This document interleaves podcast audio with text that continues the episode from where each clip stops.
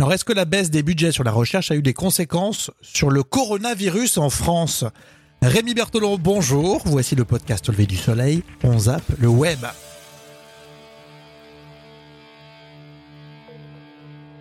Au lever du soleil avec Rémi.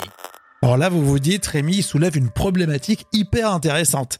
Eh ben non, c'est pas moi. C'était sur le plateau de 28 minutes sur Arte.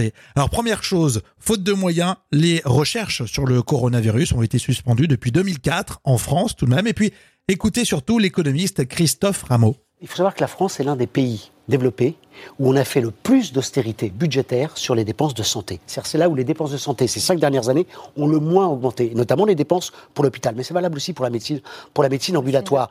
Et d'après lui, ça a des effets concrets. Aujourd'hui, on, a des, on a des hôpitaux qui sont sous tension, et donc avec le risque, effectivement, qu'on ne soit pas en mesure. Je, je donne un autre chiffre sur les hôpitaux.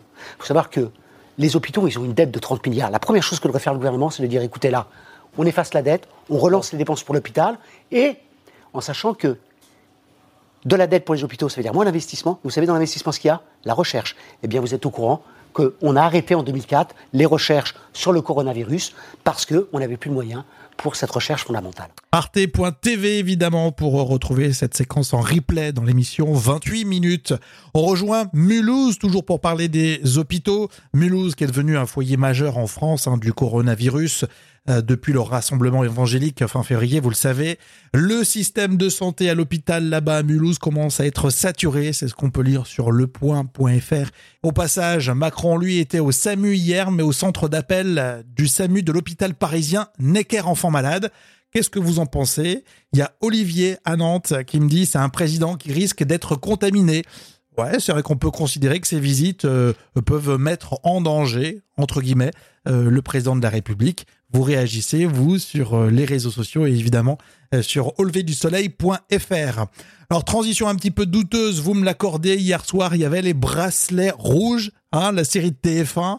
Et là, on a appris que les ados sont sortis de l'hôpital dans la série, évidemment. La saison 3 allie renouvellement et continuité, c'est ce qu'on peut lire entre autres dans le quotidien Le Monde. Alors est-ce que vous l'avez vu, vous? Il y a Louisa à Paris qui me dit, je suis étonné, j'ai regardé cette série malgré l'actualité qui donne pas du tout envie. c'est vrai que Louisa, vous avez raison. Euh, on, peut, on peut réfléchir à ça. Quoique j'ai vu sur Netflix aussi, euh, euh, il y a un épisode ou une série, je sais plus, autour de la pandémie qui marche énormément, qui monte dans les classements. vous l'avez pas vu, vous? Dans l'épisode précédent, on parlait d'une manif anti-avortement avec Trump à l'intérieur. C'est aux États-Unis, évidemment. Je vous souhaite une belle journée.